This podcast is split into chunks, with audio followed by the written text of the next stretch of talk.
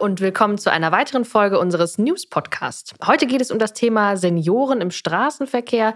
Da gibt es ja immer mal wieder Diskussionen zu Stichwort Führerschein abgeben zum Beispiel. Und extra spannend wird es dann, wenn auch noch Medikamente im Spiel sind. Dazu hat meine Kollegin Anke einen Artikel geschrieben, über den wir uns jetzt mal unterhalten wollen. Hallo Anke.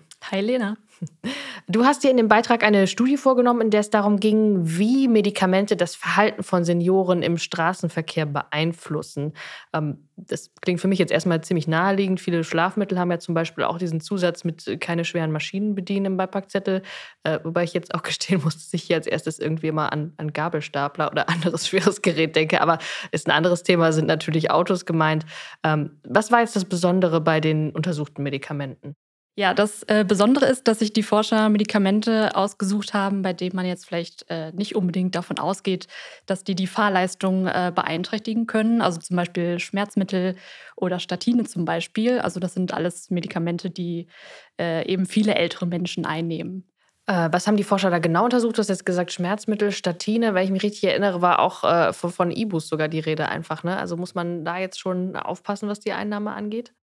Ja, das äh, vielleicht nicht. Ähm, vielleicht kurz zum Studienaufbau.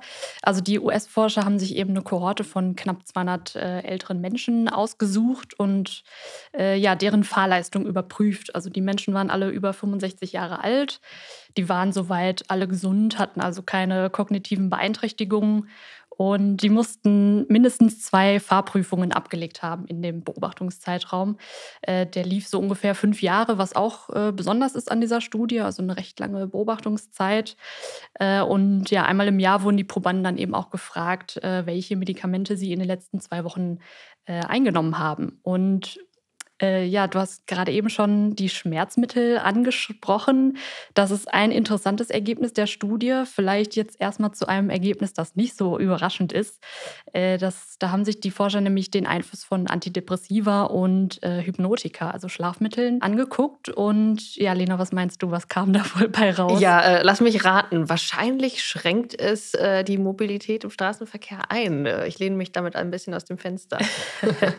ja, du hast recht. Also die Probanden, die Antidepressiva oder Schlafmittel eingenommen haben, bei denen war das Risiko, durch die Fahrprüfung zu fallen, tatsächlich dreimal höher als bei äh, Probanden, die die nicht eingenommen haben. Also ja, das ist schon eine Nummer, wie ich finde. Ähm, ja, an dieser Stelle muss man vielleicht auch einschränkend erwähnen, die haben jetzt nur einmal im Jahr danach gefragt, welche Medikamente sie eingenommen haben.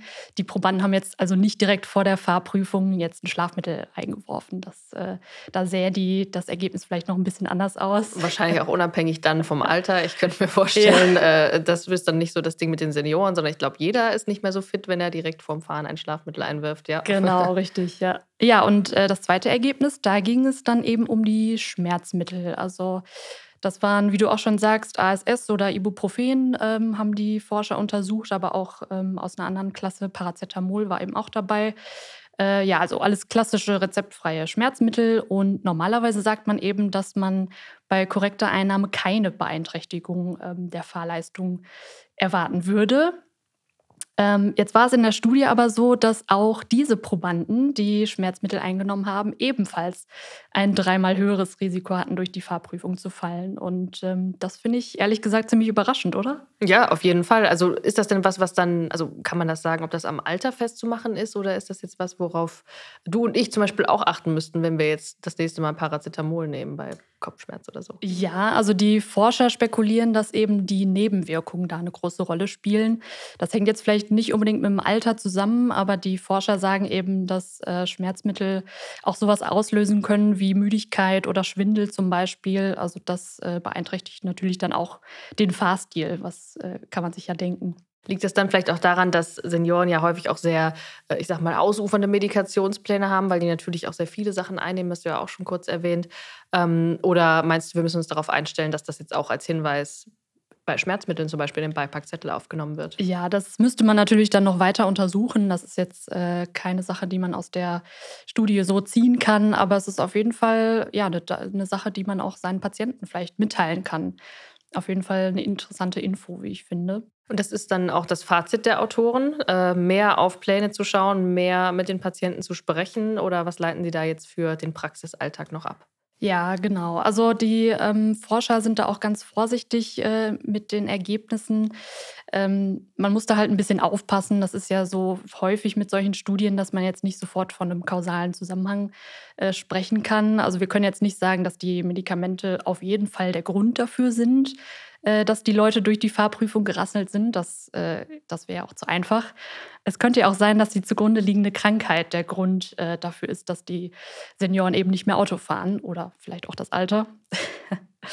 ähm, ja, aber nichtsdestotrotz sind das ja trotzdem spannende Ergebnisse und vielleicht auch für Ärzte interessant, äh, eben weil man vielleicht nochmal mit seinen Patienten darüber spricht. Also zum einen über das Thema Autofahren an sich, aber zum anderen auch, ähm, ja, indem man nochmal berät hinsichtlich der Medikamente und Nebenwirkungen solcher äh, Medikamente. Ja, auf jeden Fall. Also Medikationspläne besonders im Blick haben, Patienten beraten und das Thema Auto nochmal ansprechen. Mobilität im Alter ist aus vielen Perspektiven, wie ich finde, ein spannendes Thema. Also danke dir. Sehr gerne.